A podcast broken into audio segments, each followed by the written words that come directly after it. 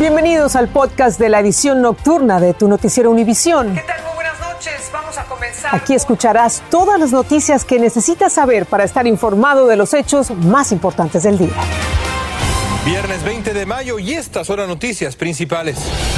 El gobierno de Joe Biden podrá continuar las deportaciones express en la frontera después de que un juez ordenó mantener el llamado título 42 que le permite hacerlo debido a la pandemia. El fallo judicial frena un potencial aumento masivo de cruces, al menos por ahora. La verdad es una mala noticia para todos. Sin embargo, cientos de indocumentados de lugares tan lejanos como Nepal y Europa siguen cruzando con sus familias por Arizona. Arrestan a un adolescente de 15 años por la muerte de una niña que caminaba por el Bronx. Iba en moto disparando al azar. Una bala perdida impactó a Kiara Tai. Aún buscan a su cómplice. Comienza la edición nocturna. Este es su noticiero Univisión Edición Nocturna con Patricia Yañot y León Krause.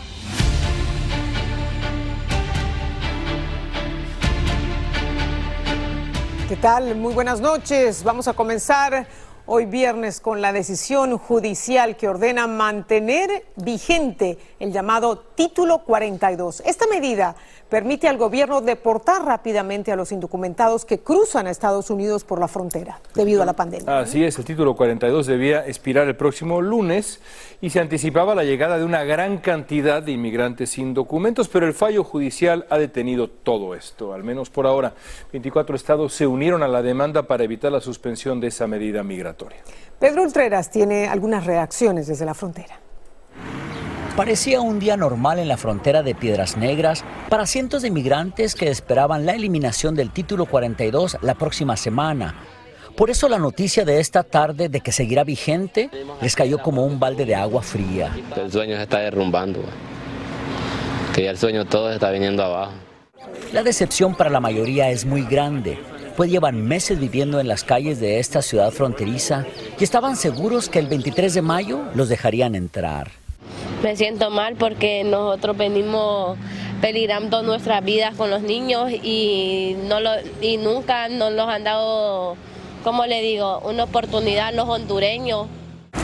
Otros, como Angie Paz de Honduras, llegaron hace apenas un par de días. Ella viene con dos niños y casi se le salen las lágrimas de tristeza al conocer la noticia. Teníamos esperanza y ilusiones de que íbamos a entrar, gracias a Dios, legales no, no, así por el río. Pero también están los que al saber que el título 42 permanecerá vigente, prefieren regresar a su país de origen, porque de cruzar, aseguran, igual los van a regresar a México. Hay decepción, porque yo soy uno de los, de los primeros de que sí, me decepciona porque eso es lo que estábamos esperando, esa era la espera que teníamos. Algunos temen que ante esta noticia no falten madres o familias completas que por desesperación se lancen al río o crucen por el monte, arriesgando sus vidas y las de sus hijos. A raíz de esta noticia se supo que desde esta misma tarde algunos migrantes optaron por cruzar hacia Estados Unidos de manera ilegal por el río. Y es que aseguran que prefieren internarse de ese modo a seguir viviendo en las calles de esta ciudad. En Piedras Negras, México, Pedro Ultreras, Univision.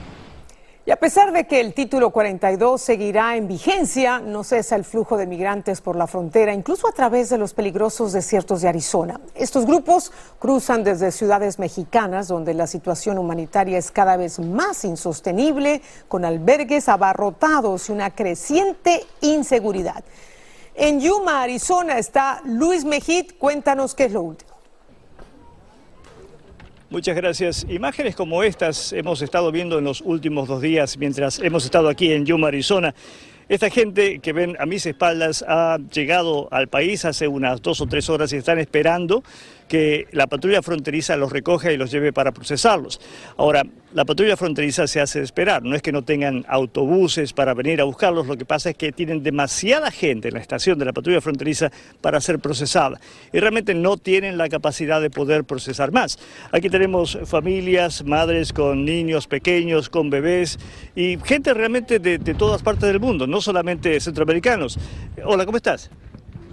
Bien. ¿De, de dónde vienes tú? De Perú. ¿Y tu nombre es? Cintia. Cintia, ¿cómo están las cosas? Esta ha sido una espera bastante larga para ti. Sí, complicado para todos mis compañeros cruzar, pero bueno, ha sido un esfuerzo en equipo. Te veo con la camiseta de, Perú todavía. claro, mi país. ¿Y, por qué tuviste la, urgencia de salir de Perú y por qué aquí a Yuma? ¿Por qué? Porque en Perú hay mucha delincuencia, hay mucho feminicidio y vinimos a buscar algo mejor para nosotras como mujeres. Muchas gracias. Esta es la situación que se vive en estos momentos en Yuma, Arizona. Es gente tras gente tras gente. Durante todo el día, grupos de más de 100 personas han estado llegando y eso no pasa eh, a partir de hoy, esto ha estado pasando desde hace semanas y semanas, con título 42 o sin título 42. La gente aquí a la frontera va a seguir llegando. Esto es todo desde Yuma, regreso ahora con ustedes. Gracias Luis. Y Univision hizo un recorrido por esta frontera en crisis con el jefe de los bomberos de Eagle Pass, que dirige las operaciones de rescate de los cuerpos de los migrantes que pierden la vida en su intento de cruzar a Estados Unidos. Ilia Calderón tiene ese reportaje para ustedes. Hola, ¿qué tal? Muy buenas noches. Bueno, les cuento que más temprano el día de hoy tuve la oportunidad de hacer un recorrido con el jefe de bomberos de la ciudad de Eagle Pass, en Texas, justo al frente de donde, me encuentro en Piedras Negras. Con él hablamos sobre el lamentable incremento de cuerpos que últimamente han tenido que recuperar de las aguas del río Bravo. Esta es parte de nuestra conversación. ¿Y desde cuándo se ha visto una gran diferencia en el número de cuerpos que tienen que recuperar? Un poquito antes de enero, yo creo diciembre, comenzamos a ver un incremento. Este, cuando eran uh, cuatro o cinco por mes, ahora son cuatro o cinco hasta seis por semana. ¿Cómo lo toca personalmente a usted la situación que, se está viviendo en este momento en la frontera? Es triste mirar este tanta gente que migra uh, para Estados Unidos y este, encuentren la muerte en, el río. Raramente los encuentras en medio, solamente que como ahí donde se miran las piedras, eh, viene el cuerpo flotando y se atora ahí y se queda un rato. Es cuando los alcanzamos a agarrar en medio del río. Este, lo triste es, como te digo, los niños, cuando recoges niños. ¿Ustedes están preparados para una posible llegada masiva de migrantes? Para la capacidad que se pronostica, este, sí va a ser un impacto muy grande para Paz. Es lo que tengo desde Piedras Negras, Coahuila, en México. Regreso con ustedes al estudio. Gracias, Ilia. Y el apoyo popular al presidente Joe Biden sigue a la baja, complicando el panorama demócrata para las elecciones de medio término en noviembre. Joe Biden afronta desafíos difíciles en varios frentes, desde la crisis por la leche infantil hasta una inflación imparable y la guerra rusa en Ucrania de por medio. Pedro Rojas tiene las cifras del descontento de los estadounidenses. La popularidad del presidente Biden entre los hispanos cayó estrepitosamente a nivel nacional según encuestas recientes. Dendre Aguilar está entre los que están decepcionados con el mandatario. Creo que la gente está muy descostada. Más que todo es porque esperaban algo mejor, esperábamos con un nivel de esperanza que la reforma iba a pasar. El tema inflacionario, el tema de seguridad, el tema social en Estados Unidos, lo interno, ha sido un total fracaso. Un sondeo de prensa asociada y North Center for Public Research indica que el apoyo a Biden cayó a 39% en el país y entre los hispanos bajó a 26%, de acuerdo a un estudio de la Universidad Quinnipiac. La verdad me parece que es un buen presidente, pues lo que se ha visto en el exterior y ahora aquí adentro, pues me parece que es un buen presidente. La Casa Blanca dijo en Univision que el presidente Biden ha luchado para promover la equidad y oportunidades de los hispanos en Estados Unidos y agregó que las pequeñas empresas latinas crecieron 23%, que el desempleo bajó y que la tasa de vacunación en los latinos supera a otras comunidades. Y es que mientras la crisis económica se agrava, analistas consideran que la popularidad de Biden podría verse aún más afectada ellos miren la inflación y los problemas económicos de la administración Biden como la mayor amenaza a su seguridad de su familia. Y advierte que si en el futuro se elimina el título 42 que permite deportar de manera inmediata a indocumentados en la frontera, podría caer aún más el apoyo al mandatario en los sectores hispanos más conservadores. En Hyattsville, Maryland, Pedro Rojas, Univisión. Y mientras tanto, el exalcalde de Nueva York, Bill de Blasio, anunció su candidatura al Congreso de Estados Unidos en las próximas elecciones de noviembre. De Blasio aspira a un escaño en la Cámara de Representantes tras abrirse una vacante en un distrito de Brooklyn, donde tiene su residencia. Esa área es un bastión demócrata, por lo que Di Blasio, que fue un alcalde polémico en Nueva York, tiene amplias posibilidades de ganar. Estás escuchando el podcast de tu noticiero Univisión. Gracias por escucharnos. Y en Los Ángeles, algunas familias que fueron afectadas por una explosión debido a un error del Departamento de Policía, un año después aún no han podido regresar a sus viviendas. Por eso han entablado una demanda contra la municipalidad exigiendo fondos para reconstruir sus casas. Dulce Castellanos nos tiene el reportaje. A casi un año de la explosión que sacudió a un vecindario mayormente hispano en el sur de Los Ángeles, hay quienes no han podido regresar a sus casas. Esta familia sigue hospedada en un hotel y han entablado una demanda en contra de la ciudad por no cumplir su promesa de ayudarlos a reconstruir. Esto ha sido un juego, quizás para ellos, para mí no. Para mí representa la salud de mi familia, física y mental. El 30 de junio del 2021, un error por agentes del Departamento de Policía causó el estallido que hirió a 17 personas y dañó unas 22 viviendas, 13 negocios y más de 30 vehículos. Las advertencias de que la cantidad de material explosivo excedía la capacidad para el camión fueron ignoradas.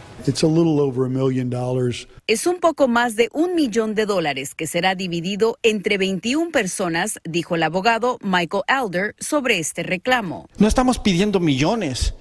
Aquí hubo heridas, se perdió la audición, no puedo caminar. Mi esposa tiene, tiene casi 17 puntadas en la cara. ¿Cómo es posible que no lo acepten? No lo entiendo. La ciudad de Los Ángeles ha reparado algunas viviendas y ciertos propietarios recibieron fondos. Algunos reclamos ya fueron resueltos, pero el vecindario aún parece inhabitable. Algunas familias han sido reubicadas y no volverán a este vecindario, pero otros, como los propietarios de esta casa, se aferran poder volver a su hogar. En Los Ángeles, Dulce Castellanos, Univisión. En Michigan, un potente tornado causó la muerte de una persona, hirió a más de 40 y causó grandes daños materiales. La fuerza del torbellino volcó vehículos, arrancó techos, derribó árboles y tendido eléctrico en Gaylord, al noroeste de Detroit. Y en Texas, los bomberos realizaron quemas controladas en la zona de Wagoner Ranch para detener la propagación del incendio Coconut. El Servicio Forestal de Texas informó que el incendio habría consumido 10.500 hectáreas y estaba conteniendo solo en un 45%. La sequía y los fuertes vientos siguen contribuyendo a su propagación. El arresto de un adolescente de 15 años por la muerte de una niña en un tiroteo revela la magnitud de la epidemia de violencia por armas en este país. Las autoridades dicen que el muchacho buscaba a otro adolescente para ajustar cuentas a tiros.